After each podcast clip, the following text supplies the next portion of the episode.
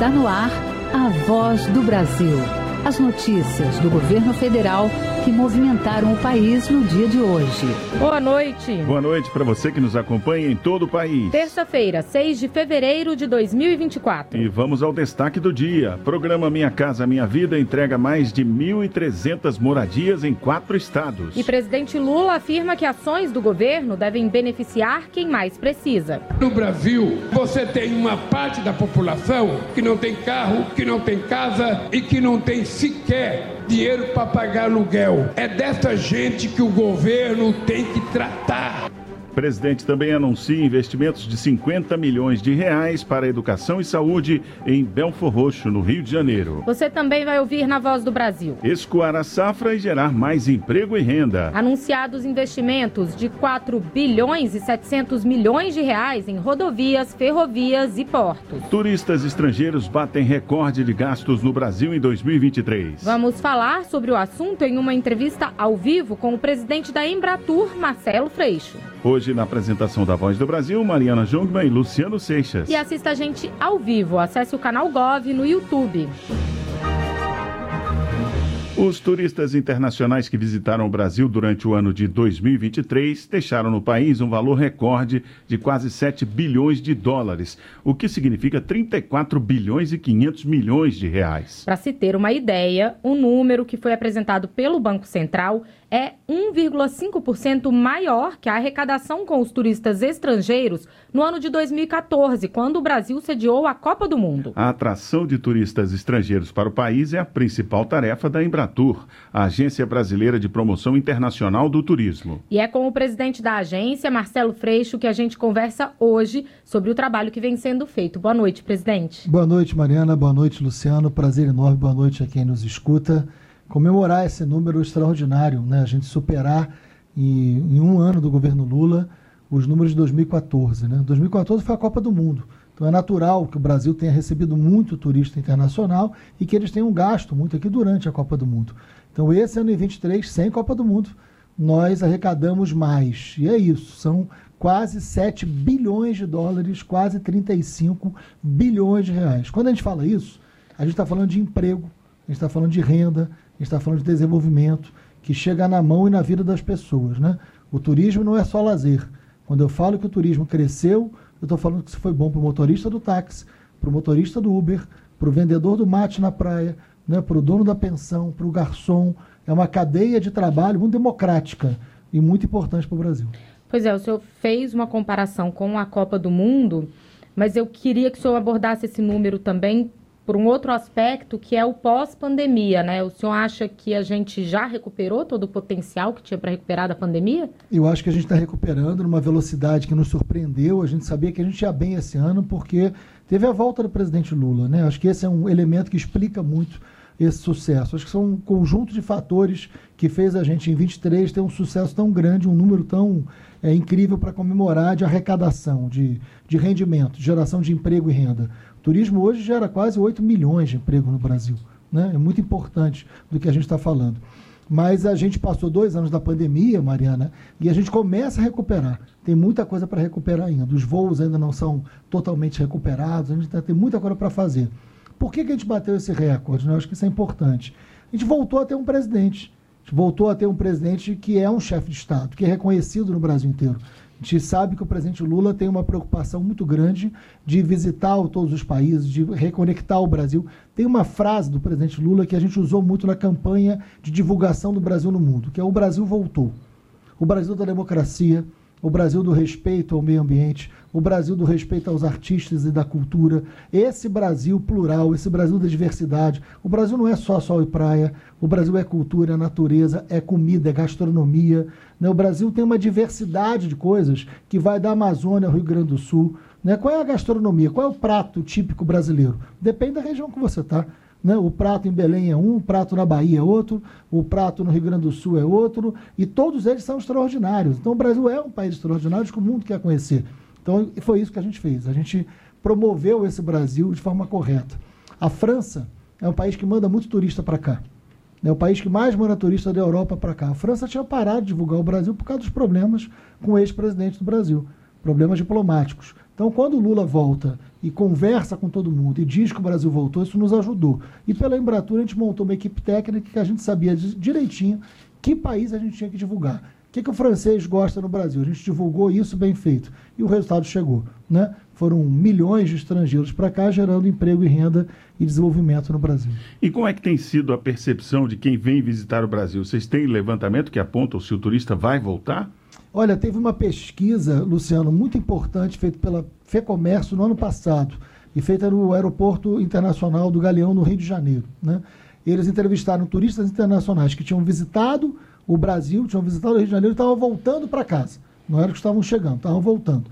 E entrevistaram para dizer. E a pergunta era muito simples na pesquisa. Falava assim: você voltaria para o Rio de Janeiro? Você voltaria para o Brasil? E você indicaria para alguém, amigo seu que você gosta, voltar ou visitar o Brasil? 95%. 95% dos entrevistados de vários países afirmaram que voltariam e que indicariam o Brasil. Então, o nível de satisfação do estrangeiro que visita o Brasil, eu não estou dizendo que a gente não tenha problema. Nós temos e nós que vivemos aqui sabemos quais são os problemas que nós temos. Mas 95% gostou de visitar e quer voltar. Então, esse é um país extraordinário e que a gente sabe receber as pessoas, sabe promover a nossa cultura, sabe dar valor ao que a gente tem de bom. Isso é importante, que gera emprego. Pois é, inclusive, dando seguimento nessa ideia que o senhor já levantou, o Brasil recebeu um prêmio recentemente, né, de melhor uhum. país de destinos do mundo durante a Feira Internacional de Turismo em Madrid, uhum. é, no mês passado. E aí eu queria que o senhor falasse, o senhor disse que os, os estrangeiros voltariam, saem satisfeitos. Isso significa que a gente está se profissionalizando mais? A gente está mais bem preparado para receber esse público estrangeiro? Eu acho que a gente vem melhorando a cada momento, né? Eu acho que tem muita coisa para fazer ainda. Acho que o Brasil é um lugar incrível, extraordinário. Mas é claro, a gente tem que investir em capacitação, tem que investir em treinamento, tem que investir em formação. Sabemos que precisamos ainda melhorar muita coisa e é isso que a gente está buscando. A gente quer que tenha um número de voos cada vez maior para cá. A gente sabe que ainda tem lugares que o voo está muito caro, tem lugares que não tem um número de voos adequados. Isso tudo a gente tem que melhorar. A gente tem que reconhecer os limites que a gente tem, apesar de já ter chegado no lugar muito satisfatório. Mas tem muita coisa é, para fazer ainda pela frente. Capacitação de mão de obra, geração de emprego. O turismo é o grande responsável pelo primeiro emprego de muita gente. Né? O turismo é muito responsável pelo emprego de mulheres no Brasil. Então, o turismo tem uma importância grande. Hoje, Mariana, o turismo é responsável por 8% do PIB brasileiro. O petróleo, com tudo que já fez pelo Brasil, é responsável por 12%. Quando você olha para o futuro, nós não vamos ter petróleo para sempre. Nem é o mais indicado. Agora, o turismo a gente pode ter para sempre. Quando a gente olha para a Amazônia, eu vou dizer mais. O turismo não é só a chance de alguém conhecer uma bela floresta. O turismo pode ser a grande salvação da Amazônia. Porque nós precisamos ter uma atividade legal na Amazônia. Porque enquanto a gente não tem uma atividade legal na Amazônia, nós temos atividades ilegais na Amazônia. A gente tem que combater as ilegais para ter uma legal. O turismo é a grande atividade legal, geradora de emprego e renda, que pode deixar a floresta de pé e os povos com dignidade. Então, o turismo é, para mim. opções de emprego e renda para quem está em todos os cantos o do país. O turismo né? é a grande solução. É a grande solução que a gente tem para esse país, com toda o potencial que a gente tem. Né? Falando da Amazônia, eu posso falar de vários outros lugares, né? mas de um lugar que é um desafio. Uhum. Nós sabemos das dificuldades. Né? Agora, a Amazônia tem que ser preservada, mas as pessoas que vivem na Amazônia também têm que ser preservadas na sua dignidade com geração de emprego. É o turismo o caminho desse país. Presidente, o senhor fez referência à Amazônia, à natureza, logo no início, inclusive, da nossa entrevista. No ano passado, o país conquistou o primeiro lugar entre os 50 países para destino de ecoturismo, pela revista Forbes. Mas o Brasil tem outros potenciais a serem explorados, né? O senhor poderia falar um pouco mais sobre isso? Claro, Luciano, e esse prêmio me deixou muito feliz, porque quando eu assumi a Embratur, o presidente Lula me pediu para assumir a Embratur no início de 2023, no início do ano passado, eh, o Brasil estava com uma imagem para fora que era o lugar das queimadas, era o lugar da destruição ambiental, era o lugar de um governo que não se preocupava com o meio ambiente. Foi assim no governo passado, a gente sabe disso. Isso pegou muito mal, porque eh, o mundo hoje tem uma responsabilidade muito grande com a sustentabilidade. O mundo não vai visitar um lugar que é racista. Você não vai visitar um lugar que é racista, você não vai visitar um lugar que destrói um ambiente. Você vai fazer o que nesse lugar? Você não viaja para um lugar para ficar triste. Você viaja um lugar para ficar bem. Né? É assim a lógica das viagens que a gente faz com a nossa família. Então, o Brasil precisa ser um lugar onde as famílias queiram visitar para ficar feliz e ficar bem. A gente tem que estar preparado para isso. E a primeira coisa que a gente fez foi procurar vários países do mundo para dizer: olha, a nossa responsabilidade ambiental é imensa. A gente tem a Marina Silva como ministra do Meio Ambiente. A gente tem toda uma política de valorização dos povos das florestas. A gente tem aqui essa política de, preserva de preservação, de compensação dos danos ambientais. Enfim, a gente conversou com várias associações de ecoturismo.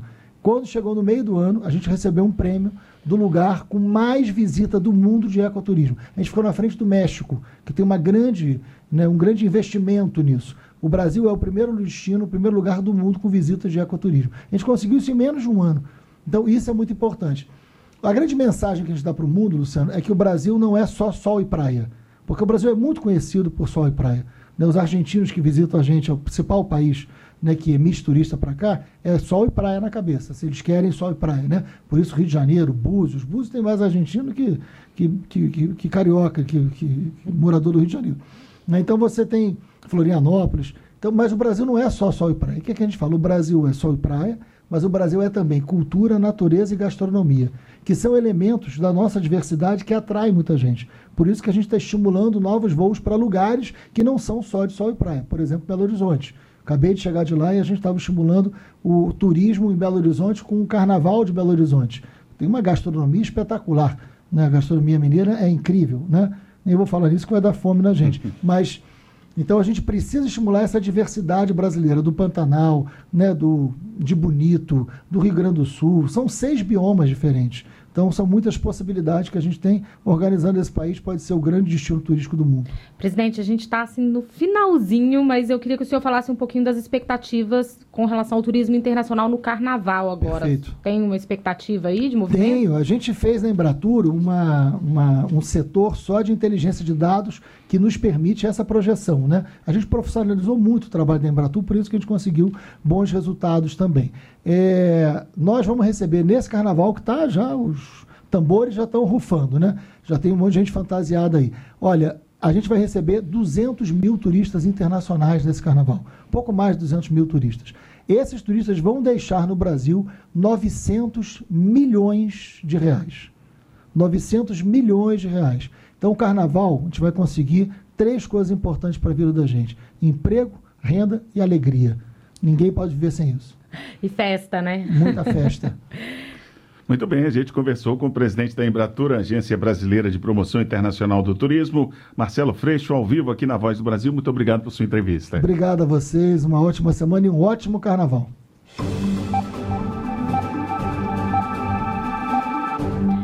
Mais de 1.300 famílias receberam hoje as chaves da casa própria. As entregas do programa Minha Casa Minha Vida foram realizadas de forma simultânea no Rio de Janeiro, São Paulo, Minas Gerais e Bahia. O presidente participou da cerimônia em Magé, no Rio de Janeiro. Dois quartos, sala, cozinha e banheiro. Um apartamento novinho. Esta agora é a realidade de Celizê da Silva de Lima, que sonhava há anos com a casa própria. Mãe de três filhos, a cuidadora de idosos de Magé, no Rio de Janeiro, sempre morou de aluguel e conta que nunca foi fácil equilibrar as contas. Agora, aos 56 anos de idade, ela faz planos para uma vida nova em um local seguro e dela. Eu acabei de virar física de um dos condomínios, então meu plano sempre é melhoria, mudar, mudar minha vida, que aí eu vou ter o meu salário, né? O novo endereço de Celizê é o residencial Lírio do Vale que junto com o residencial Lotus somam 832 apartamentos. Os conjuntos habitacionais na Baixada Fluminense foram construídos com recursos do Minha Casa Minha Vida, um investimento total de 52 milhões de reais. E de acordo com o ministro das Cidades em exercício, Helder Melilo, a meta é chegar a 2 milhões de moradias até 2026. Ele lembra como foi a retomada do programa habitacional. Nesse um ano, a gente trabalhou muito. A gente entregou casas pelo país todo, foram mais de 20 mil casas entregues. E no final do ano passado, a gente finalmente fez nosso processo de seleção para a contratação de novos empreendimentos habitacionais. Nós voltamos, na semana passada, nós contratamos os primeiros empreendimentos do novo Minha Casa Minha Vida. Além do Rio de Janeiro, famílias de outros três estados também receberam a chave da casa própria nesta terça-feira. Foram entregues 200 unidades habitacionais em Paracatu, Minas Gerais, 152 unidades no município baiano de Euclides da Cunha e 144 imóveis em Santo Antônio de Posse, no estado de São Paulo.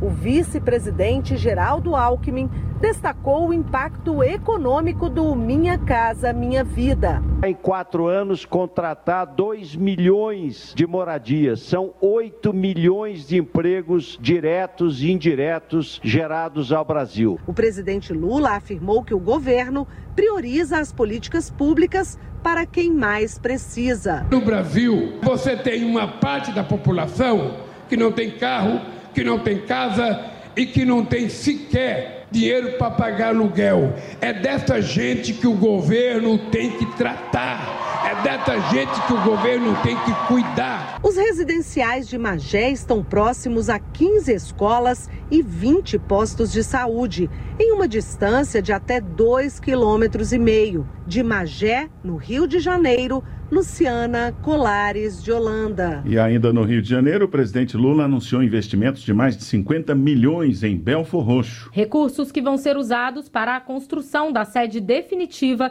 do campus do Instituto Federal do Rio de Janeiro na cidade. E a construção de um hospital de referência para tratar casos de câncer. O evento marcou o lançamento das obras do campus definitivo do Instituto Federal do Rio de Janeiro em Belfor Roxo, na Baixada Fluminense.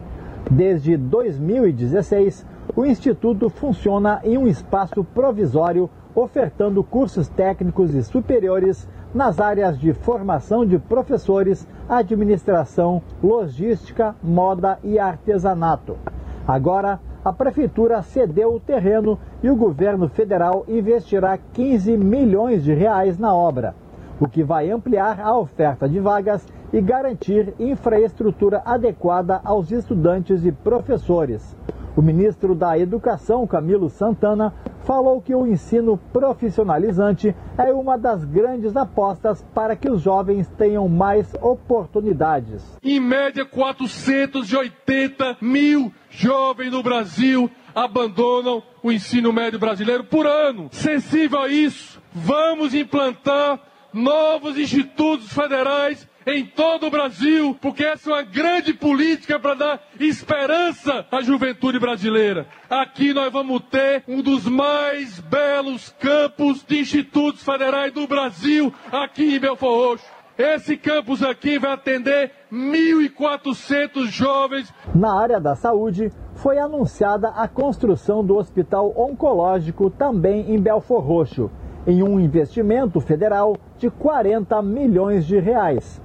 A unidade terá três centros cirúrgicos, enfermaria com 27 leitos, CTI com 11 leitos, seis leitos de unidade intensiva e sala de tratamento quimioterápico.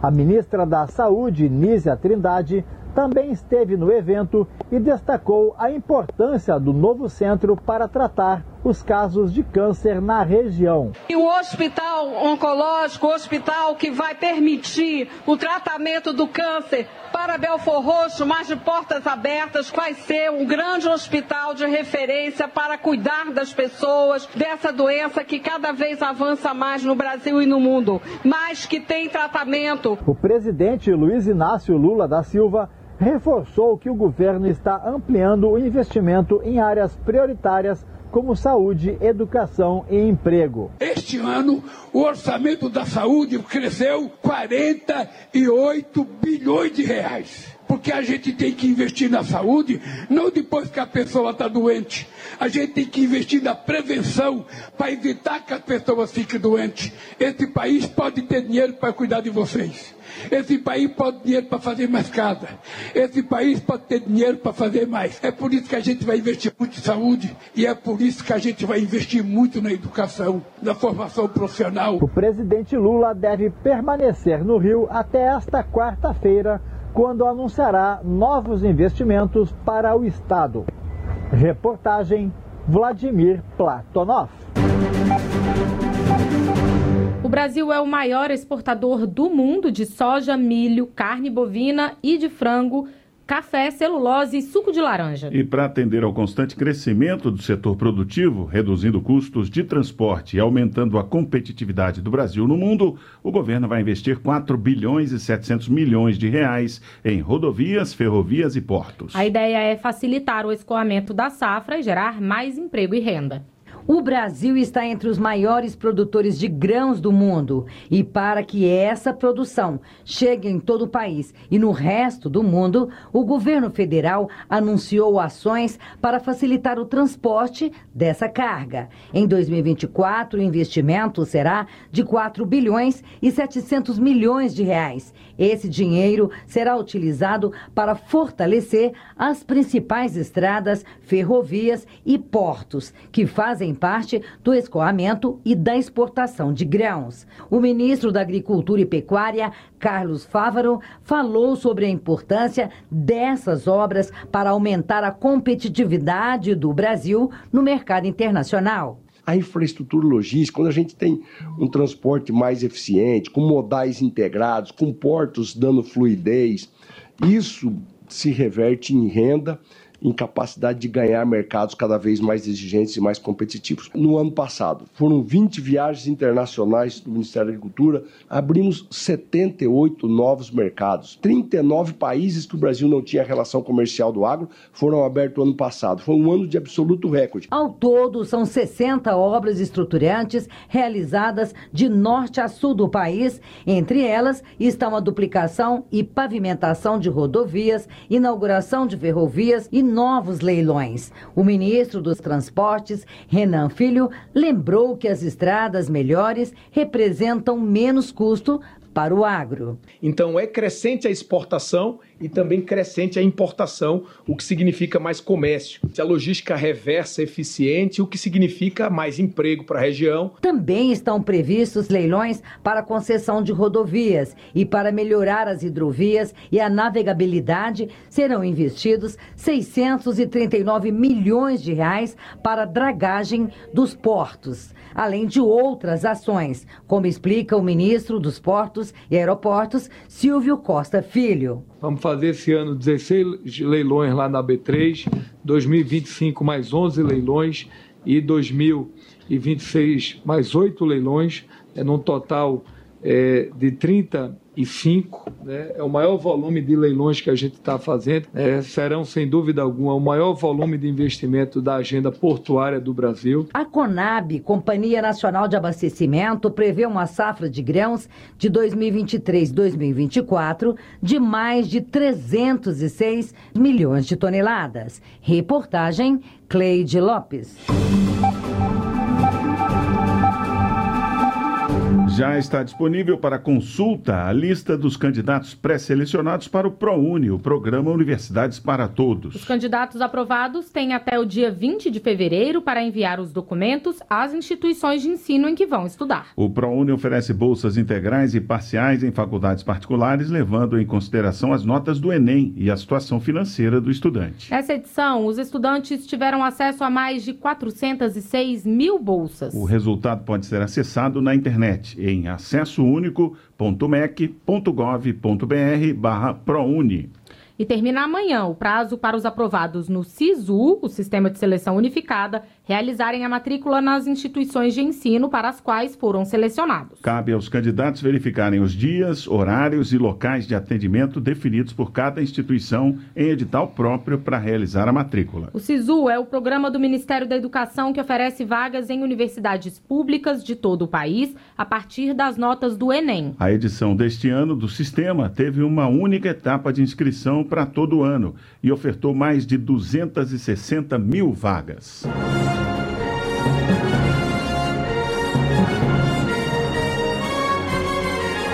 essas foram as notícias do governo federal. Uma realização da Secretaria de Comunicação Social da Presidência da República. Com produção da empresa Brasil de Comunicação. Fique agora com as notícias do Poder Judiciário e do Congresso Nacional. Boa noite. Boa noite para você e até amanhã.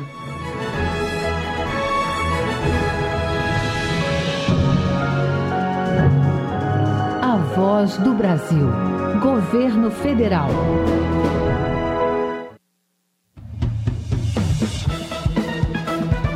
Você vai ouvir agora notícias do Poder Judiciário. STF invalida norma do Espírito Santo que permitia porte de armas para agentes socioeducativos. Prevent Senior é alvo de ação civil pública por irregularidades durante pandemia de Covid-19. Justiça Federal determina a reintegração de servidora que pediu exoneração durante crise emocional. Boa noite, eu sou Ariana Fonseca. E eu sou Walter Lima. Por unanimidade, plenário do Supremo Tribunal Federal invalida a norma do Estado do Espírito Santo que concedia porte de arma de fogo a agente socioeducativo. A decisão foi tomada em sessão virtual. Marcelo Della Libera. A ação foi proposta pela Procuradoria-Geral da República. O Supremo Tribunal Federal, o colegiado acompanhou o ministro Gilmar Mendes. No voto, o relator verificou que a regra prevista na Lei Complementar do Estado do Espírito Santo é inconstitucional por violar a competência privativa da União para legislar sobre material bélico e para estabelecer em quais hipóteses deve ser assegurado o porte funcional de arma de fogo. O ministro explicou que atualmente a matéria é regida pelo Estatuto do Desarmamento. É válida a cláusula que limita a responsabilidade prevista em contrato entre multinacional e representante brasileira. A conclusão é do STJ. Fátima Uchoa. Uma empresa brasileira que era representante de multinacional do ramo da tecnologia ajuizou ação de indenização por danos materiais e morais diante de supostos abusos praticados pela multinacional, como alterações unilaterais de contrato. Em sentença, a multinacional foi condenada a pagar até o valor de um milhão de dólares, conforme cláusula limitativa de responsabilidade. Já o TJ de São Paulo afastou essa cláusula. No STJ, a terceira turma deu provimento ao recurso especial para restabelecer a sentença, entendendo que deve prevalecer o limite estabelecido pelas partes, as quais avaliaram antes do acordo os prós e contras. O voto condutor do julgamento foi do ministro Moura Ribeiro. Prevent Senior é alvo de ação civil pública por irregularidades durante pandemia de Covid-19. Entre os pedidos da ação está o pagamento de indenização no valor de 940 milhões de reais. Neto Costa. Os Ministérios Públicos Federais Federal do Trabalho e do Estado de São Paulo ajuizaram ação civil pública conjunta contra a Prevent Senior por danos sociais e morais coletivos devido à conduta da empresa durante a pandemia de Covid-19. As investigações revelaram que a empresa cometeu uma série de irregularidades em 2020 e 2021 como a prática de assédio moral contra profissionais, desenvolvimento de pesquisa com seres humanos sem autorização e violações à autonomia médica, à saúde pública e aos direitos de pacientes e consumidores. Além da operadora de saúde, são alvos da ação civil pública, sócios do grupo e outras empresas ligadas a ele. O Tribunal Regional Federal da Primeira Região atendeu o pedido de anulação do ato de desligamento da Receita Federal por parte de uma servidora pública. No processo, a servidora alegou que estava muito afetada pelos estresse emocional e psicológico vivenciado na época do pedido de exoneração. Ao analisar o caso, o relator verificou que o laudo pericial comprovou que a servidora estava emocionalmente doente e sofria de transtorno psíquico quando pediu exoneração. Assim, o colegiado determinou a reintegração da servidora e condenou a União a pagar os valores da remuneração retroativamente à data da exoneração com a atualização monetária. O Ministério Público Federal denuncia 41 pessoas pelo crime de tráfico transnacional de drogas em Santa Catarina, no âmbito da Operação Cartage.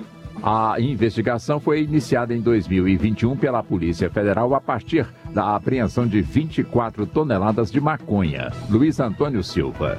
As drogas eram trazidas do Paraguai, entrando por Ponta Porã, no Mato Grosso do Sul, transportadas em caminhões escondidas no meio de cereais em grãos e levadas para a Grande Florianópolis, onde eram armazenadas e distribuídas. As 41 pessoas foram denunciadas pela prática dos crimes de tráfico transnacional de drogas, associação para o tráfico, organização criminosa e lavagem de dinheiro.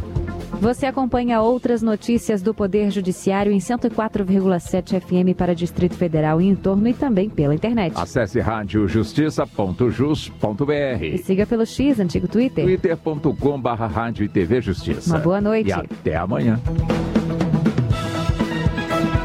Notícias do Poder Judiciário, uma produção da Rádio Justiça, Supremo Tribunal Federal.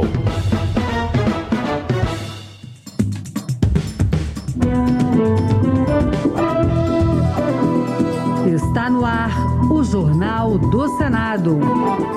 Eu sou Paula Groba e estes são os destaques de hoje do Jornal do Senado que começa agora. Avança projeto que restringe saídas temporárias de presos condenados. Senado aprova projeto que reúne ações repetidas contra a mesma parte no mesmo juizado especial. Plenário vai analisar proposta que muda regras para a candidatura de militares.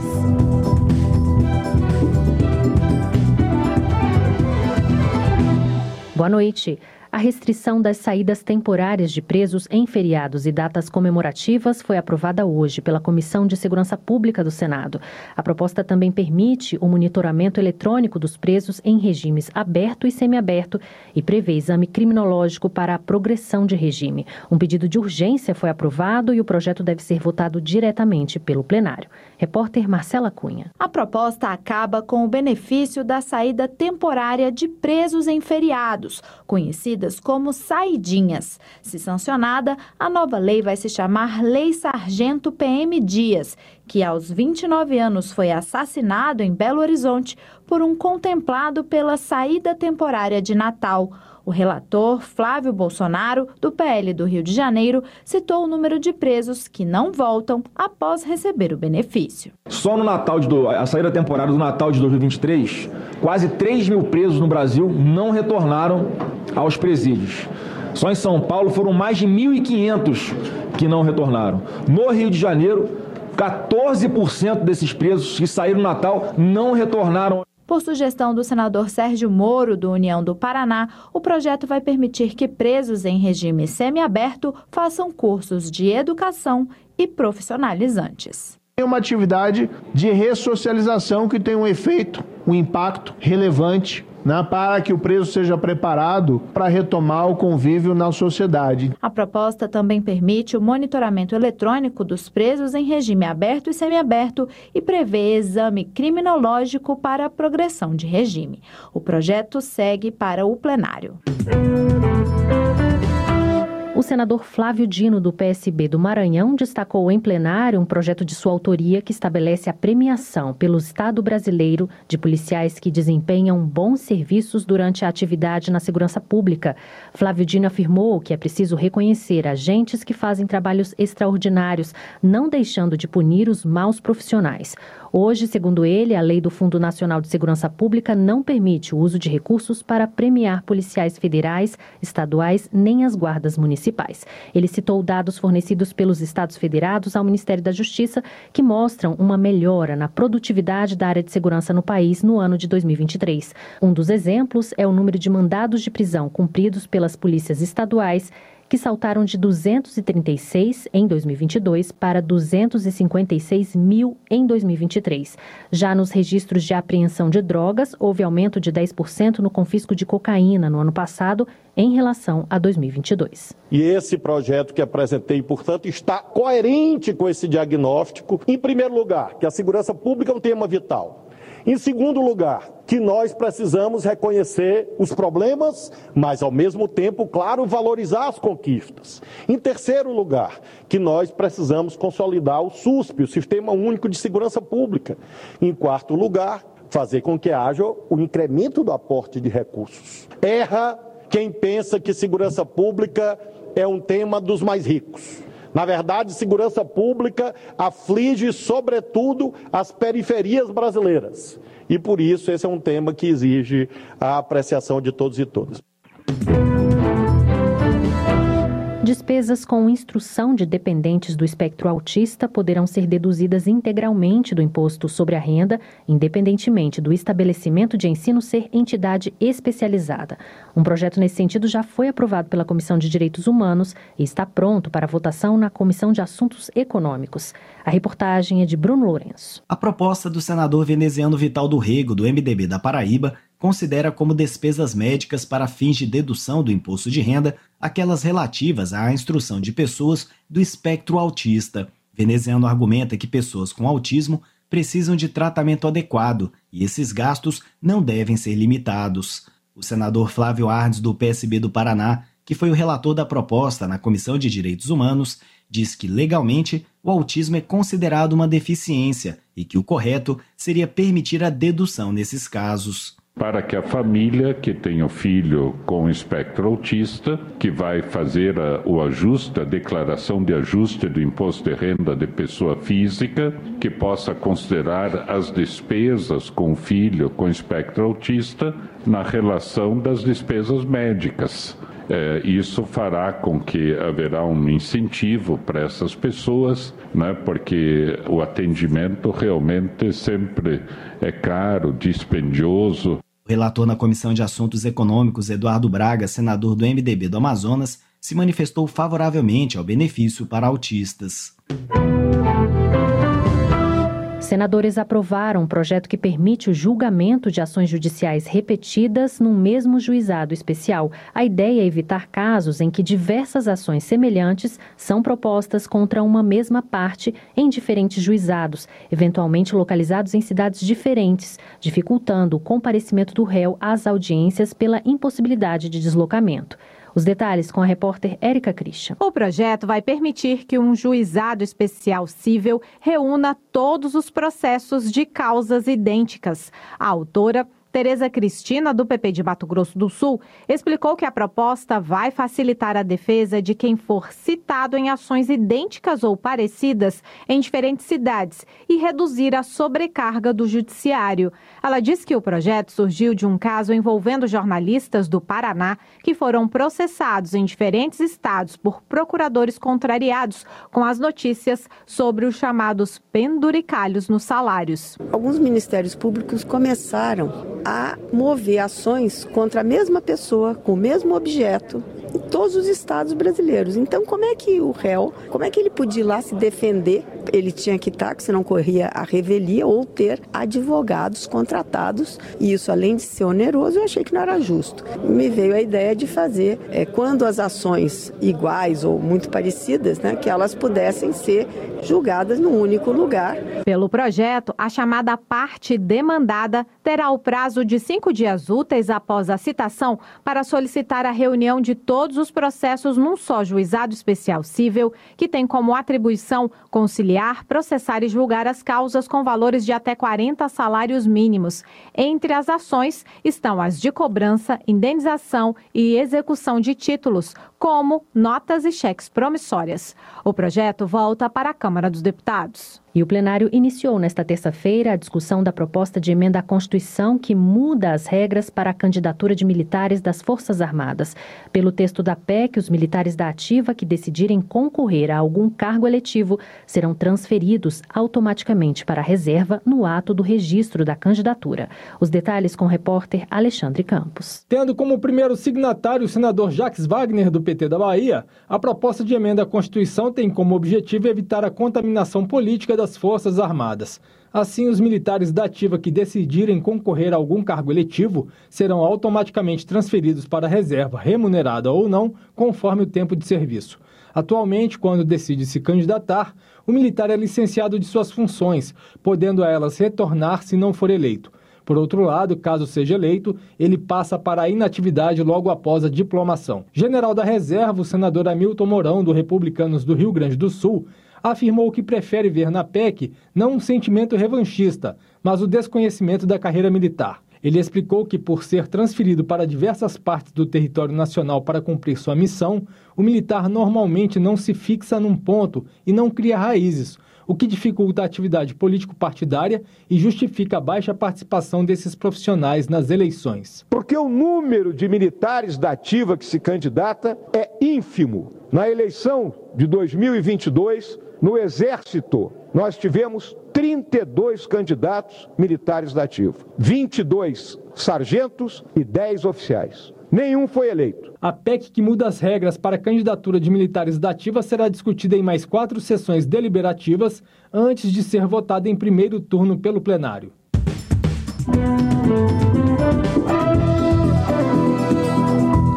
Com trabalhos técnicos de Eliseu Caires, o Jornal do Senado fica por aqui. Acompanhe agora as notícias da Câmara dos Deputados. Boa noite e até amanhã.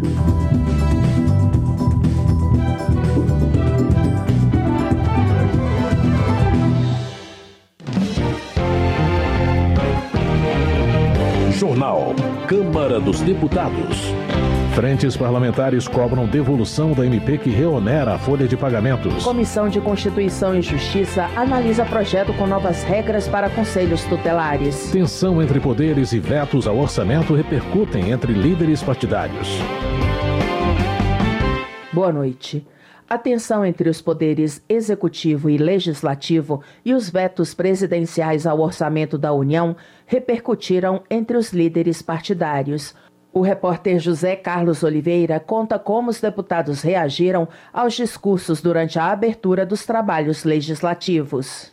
A busca do distensionamento político em ano eleitoral será um dos desafios apontados por líderes partidários após a abertura do ano legislativo. Em meio ao calendário das eleições municipais, os parlamentares terão a missão de debater e votar temas complexos, como os vetos do presidente Lula a temas aprovados por deputados e senadores e a regulamentação da reforma tributária e da inteligência artificial, conforme resumiu o líder do bloco MDB, PSD, Republicanos e Podemos, deputado Hugo Mota, do Republicanos da Paraíba. Temos também a regulamentação da reforma tributária. Agora são necessários os projetos de lei complementar para poder fixar as alíquotas e poder instituir o novo modelo que nós aprovamos com a PEC que foi votada no ano passado. E ainda acredito que outras matérias de interesse do governo, como essa discussão sobre a desoneração, sobre o PES, previdência dos municípios, matérias que nós derrubamos o veto e o governo editou novas medidas provisórias, que são temas realmente muito difíceis, onde há uma pressão muito grande de setores é, econômicos do nosso país, a pressão da sociedade sociedade civil organizada. Um dos desafios de negociação está em torno do veto do presidente Lula a 5 bilhões e 600 milhões de reais em emendas parlamentares de comissão dentro do orçamento da União deste ano. Relator do tema na Comissão Mista de Orçamento, o deputado Luiz Carlos Mota, do PL de São Paulo, acredita em derrubada desse veto no Congresso Nacional caso fracasse o futuro diálogo entre governo e parlamentares. Foi realmente uma surpresa para a gente o governo ter vetado. A equipe do governo, o líder do governo, todos eles participaram dessa construção como membros da CMO. Então cabe a nós agora discutirmos com os 16 relatores setoriais que nós tivemos na CMO. Então acredito que vai ser um trabalho que a gente vai começar a fazer a partir de hoje aqui, para que a gente construa isso junto com a ministra Simone Tebet. E se não construir isso até a próxima sessão do Congresso Nacional, eu acho que o trabalho nosso é tentar derrubar esse veto. Integrante da mesa diretora da Câmara, a deputada Maria do Rosário, do PT do Rio Grande do Sul, aposta que o diálogo entre executivo e legislativo trará avanços para a utilização mais efetiva das emendas parlamentares dentro do orçamento público. O debate sobre o veto do presidente Lula dará mais transparência e conhecimento à sociedade do que, afinal de contas, representam as emendas parlamentares neste contexto em que o Estado brasileiro, como governo, como poder executivo, também precisa se planejar. E nem sempre a distribuição das emendas vai garantir que, pela visão de um parlamentar, de outro parlamentar, de ilhas isoladas, tenhamos o planejamento público da ação do Estado. Ajustes na relação entre os três poderes também terão prioridade. O líder do governo, o deputado José Guimarães, do PT do Ceará, comentou o discurso do presidente da Câmara, Arthur Lira, e o relacionamento da casa com o ministro de Relações Institucionais, Alexandre Padilha. Nem o executivo pode usurpar o poder do legislativo, e muito menos o legislativo usurpar o poder do executivo. Cada qual no seu cada qual.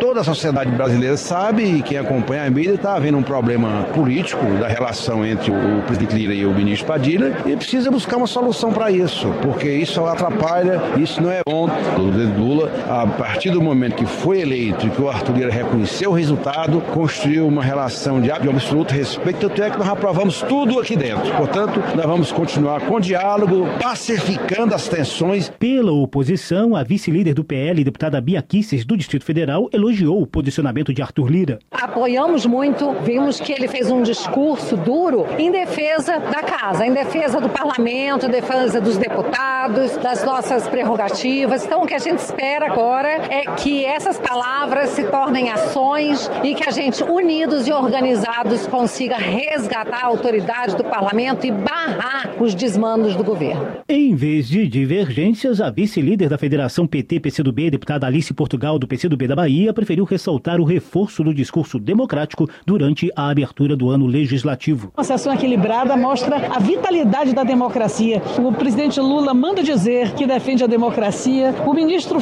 Faquim foi um demonstrativo da defesa da democracia e o presidente Arthur disse que não aceitará retrocessos. Acho que a democracia saiu ganhando com essa solenidade. Transição energética, descarbonização da economia e desenvolvimento tecnológico são outros temas que devem avançar no legislativo neste ano, na visão dos líderes partidários. Da Rádio Câmara de Brasília, José Carlos Oliveira. Política. Coronel Telhada, do PP de São Paulo, reclama dos gastos do presidente da República em viagens internacionais no primeiro ano de governo. O deputado lembra que Lula visitou 24 países em 62 dias de viagens ao custo de 164 milhões de reais. Não bastasse isso, mais de 800 milhões foram gastos aqui dentro do país em viagens dos servidores dentro do Brasil, ou seja, contando as viagens dos servidores mais as viagens externas do presidente, foi gasto em 2023 praticamente um bilhão de reais só em viagens. Quando a gente põe isso na ponta do lápis, nós ficamos apavorados, porque nós sabemos da necessidade em todos os municípios do Brasil, municípios muito muitas vezes paupérrimos, simples, precisando no investimento e a gente vê esse dinheiro sendo jogado fora, sendo jogado pelo ladrão. Mas a triste realidade é uma só. Fechou o ano de 2023 com um saldo muito triste, não só na parte financeira, mas na parte moral do Brasil perante as demais nações no mundo. Para Coronel Telhada, outras críticas a serem feitas ao primeiro ano do governo Lula são o aumento inexpressivo do salário mínimo e o déficit de mais de 230 bilhões de reais nas contas públicas públicas, segundo dados da Secretaria do Tesouro Nacional. No entendimento de Felipe Barros, do PL do Paraná, 2024 será um ano de crise econômica no Brasil. De acordo com o parlamentar, a busca incessante do governo pelo aumento da arrecadação afasta os investimentos. Felipe Barros argumenta que a história brasileira já mostrou que o excesso de intervenção estatal atrapalha o desenvolvimento do país. O deputado avalia que o papel do Congresso será o de frear os abusos fiscais por parte do governo. A tese defendida por esse governo de que é, é preciso que se faça um desenvolvimento do poder público ou proporcionado, feito, realizado pelo poder público para incentivar a economia é uma tese que já é comprovadamente falsa, falaciosa, os governos petistas passados usaram essa mesma estratégia e nós vimos o que aconteceu, em especial no segundo mandato da Dilma, e agora me parece que desaprenderam tudo isso e estão repetindo os mesmos erros. Por outro lado, Benedita da Silva, do PT, celebra a atenção que o governo federal tem dado ao Rio de Janeiro. Ela comenta que em 2023 o Bolsa Família contemplou 1 milhão e 700 mil famílias fluminenses e que o Estado recebeu mais de 11 mil unidades habitacionais do Minha Casa Minha Vida. Benedita da Silva também comemora a sanção da lei que garante que nenhuma prefeitura vai receber menos do Fundo de Participação dos Municípios do que os valores repassados em 2022. Segundo ela, a medida vai ser fundamental para recompor as perdas que o Rio de Janeiro sofreu em governos anteriores. E a questão do Pacto Federativo, que isso é muito importante. O governo federal já repassou 126 milhões aos 92 municípios do estado do Rio de Janeiro para recompor as perdas da gestão passada. O estado também vai receber 31,7 milhões para repor a queda de arrecadação. E a sanção de lei pelo presidente Lula garante que nenhum município receba menos do que em 2022. Saúde. Geraldo Rezende, do PSDB de Mato Grosso do Sul, ressalta a importância do PNI, Plano Nacional de Imunização. Ele lamenta que, nos últimos anos, o compartilhamento de notícias falsas sobre as vacinas tenha prejudicado as campanhas de vacinação e permitido a volta de doenças como o sarampo e a poliomielite. Geraldo Rezende, porém, destaca o empenho do atual governo e do Congresso Nacional para fortalecer o PNI.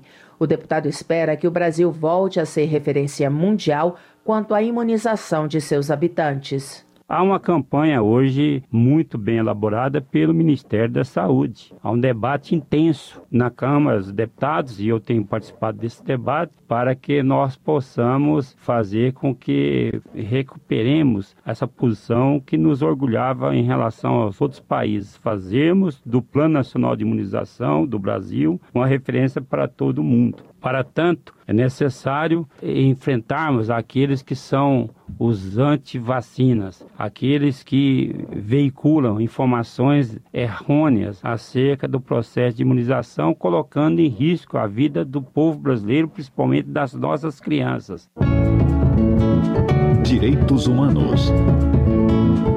Proposta em tramitação na Câmara prevê novas regras para os conselhos tutelares e para o processo de escolha dos conselheiros. A repórter Maria Neves tem as informações. Em análise na Comissão de Constituição e Justiça da Câmara, projeto altera regras de funcionamento dos conselhos tutelares, principalmente no que diz respeito à eleição dos conselheiros. Pelo texto aprovado na Comissão de Infância, Adolescência e Família, os candidatos devem residir no local de atuação há pelo menos dois anos, ter nível médio e experiência anterior com atendimento a crianças e adolescentes. Atualmente, o Estatuto da Criança e do Adolescente, conhecido como ECA, exige que os interessados em integrar os conselhos tutelares tenham reconhecida a idoneidade moral, idade superior a 21 anos e residência no município.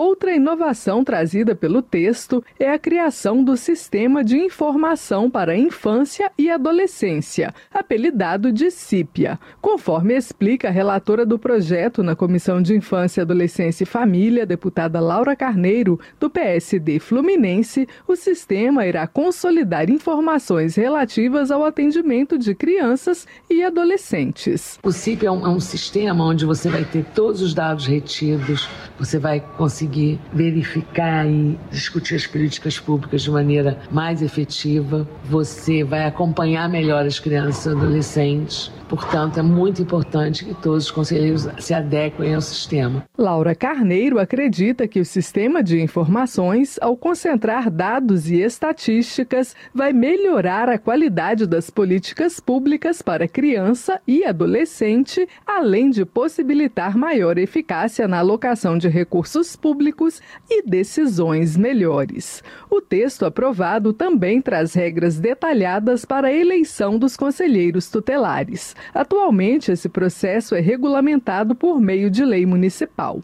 O Estatuto da Criança e do Adolescente determina apenas que deve ocorrer a cada quatro anos, no primeiro domingo de outubro do ano seguinte ao da eleição presidencial. O projeto em análise acrescenta que a escolha dos conselheiros será realizada por meio de voto direto, secreto e facultativo. Ainda conforme a proposta, o número de conselhos tutelares deve ser proporcional à população do município ou região administrativa. A definição desse número deve levar em consideração a incidência de violações de direitos de crianças e adolescentes e a extensão territorial, mas deve haver pelo menos um conselho tutelar para cada 100 mil habitantes. Se aprovada pela Comissão de Constituição e Justiça, a proposta não precisará ser votada pelo plenário. Da Rádio Câmara de Brasília, Maria Neves.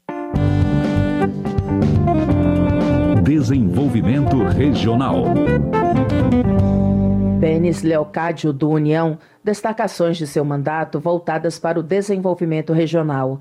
O parlamentar vem destinando recursos de emendas para fortalecer a indústria têxtil no Rio Grande do Norte, com a instalação de galpões de costura que atendem diversas empresas do setor. Benes Leocádio ressalta que, pelo projeto Oficinas de Costura, famílias inteiras têm a oportunidade de assegurar um lugar no mercado de trabalho em atividades que antes eram consideradas exclusivamente femininas.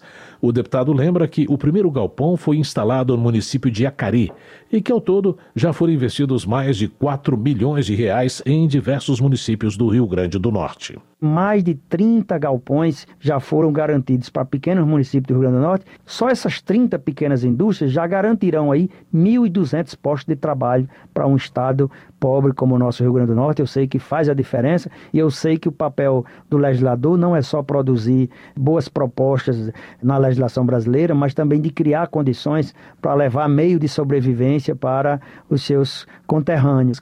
E para garantir a sua funcionalidade, estou também destinando recursos para o Sistema S, através do Senai, para fazer a capacitação dessas pessoas que vão para a indústria. Então, fico muito feliz de fechar essa cadeia produtiva, garantindo início, meio e fim. Economia. Em manifesto aos presidentes da Câmara e do Senado, representantes de 17 frentes parlamentares cobraram a devolução da MP que reonera a folha de pagamentos. A medida provisória tem sido fonte de tensões entre o executivo e o legislativo, como informa a repórter Paula Moraes. Frentes parlamentares pedem a devolução de medida provisória que reonera a folha de pagamentos.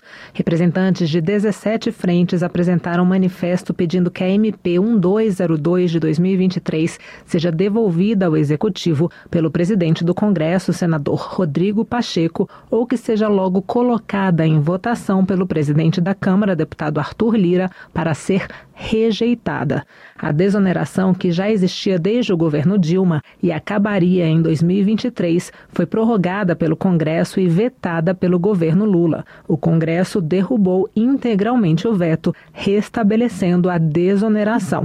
Por esse sistema, as empresas pagam tributo sobre o faturamento em vez da folha de pagamentos, o que beneficia principalmente os setores com muita mão de obra. A medida provisória editada em seguida prevê alíquota menor menor de imposto a partir de abril apenas para um salário mínimo por trabalhador e redução gradual do benefício até 2027. O argumento do governo é que a medida vai ajudar a alcançar a meta de déficit zero nas contas públicas e colocar em ordem o orçamento. A MP também prevê revisão no Programa Emergencial de Retomada do Setor de Eventos PERSE, criado em 2021 para socorrer o setor com uma desoneração total de impostos em meio à pandemia de Covid. Covid-19. O PERSE foi inicialmente previsto para durar dois anos, mas foi prorrogado pelo Congresso para até 2025. De acordo com o manifesto das frentes parlamentares, ao derrubar o veto presidencial e restabelecer a desoneração da folha de pagamentos, o Congresso reafirmou a vontade popular. A medida provisória, segundo o documento, foi editada de forma autoritária e antidemocrática. De acordo com o deputado Joaquim Passarinho, do PL do Pará, presidente da Frente Parlamentar Mista do Empreendedorismo, a MP é inconstitucional. Por estarmos ausentes de pressuposto de relevância e urgência, vez que versa sobre matéria recém-deliberada por ambas as casas do Congresso Nacional, inexistindo qualquer motivação para alteração normativa via MP. O presidente da Frente Parlamentar da Agropecuária, deputado Pedro Lupion, do PP do Paraná, disse que o setor representa um terço do PIB e 34% dos empregos do país e a reoneração da folha é um dificultador. Além disso, afirmou que as mudanças no PERSE atrapalham a geração de renda e emprego. Ele também citou a fala do presidente Arthur Lira na abertura do ano legislativo, quando disse que conquistas como a desoneração e o PERSE não podem retroceder sem ampla discussão com o parlamento. Esse governo não tem interesse interesse algum em ter uma boa relação com o Congresso Nacional. Pelo contrário, tem tentado fazer um cabo de guerra, uma demonstração de força. Fico muito contente e esperançoso em ouvir a fala do presidente Pacheco ontem, a fala do presidente Lira ontem em relação ao comportamento do executivo em relação ao legislativo. Presidente da Frente Parlamentar Mista pela Mulher Empreendedora, a deputada Anne Ortiz, do Cidadania do Rio Grande do Sul, foi relatora da proposta de desoneração da folha de pagamentos. Ela também disse que a medida do executivo é um desrespeito ao parlamento. É um total desrespeito a esta casa que representa a totalidade dos brasileiros. O relatório, por mim apresentado e votado por ampla maioria aqui na Câmara, ele teve o apoio inclusive do líder do PT na Câmara, do líder do governo na Câmara, mostrando que esta medida da desoneração da folha ela é importante não só para os 17 setores, mas é importante para a economia do nosso país. Segundo o ministro da Fazenda, Fernando Haddad, o executivo tem feito todo o esforço para os três poderes se entenderem e, se isso ocorrer, ele é otimista com a economia brasileira.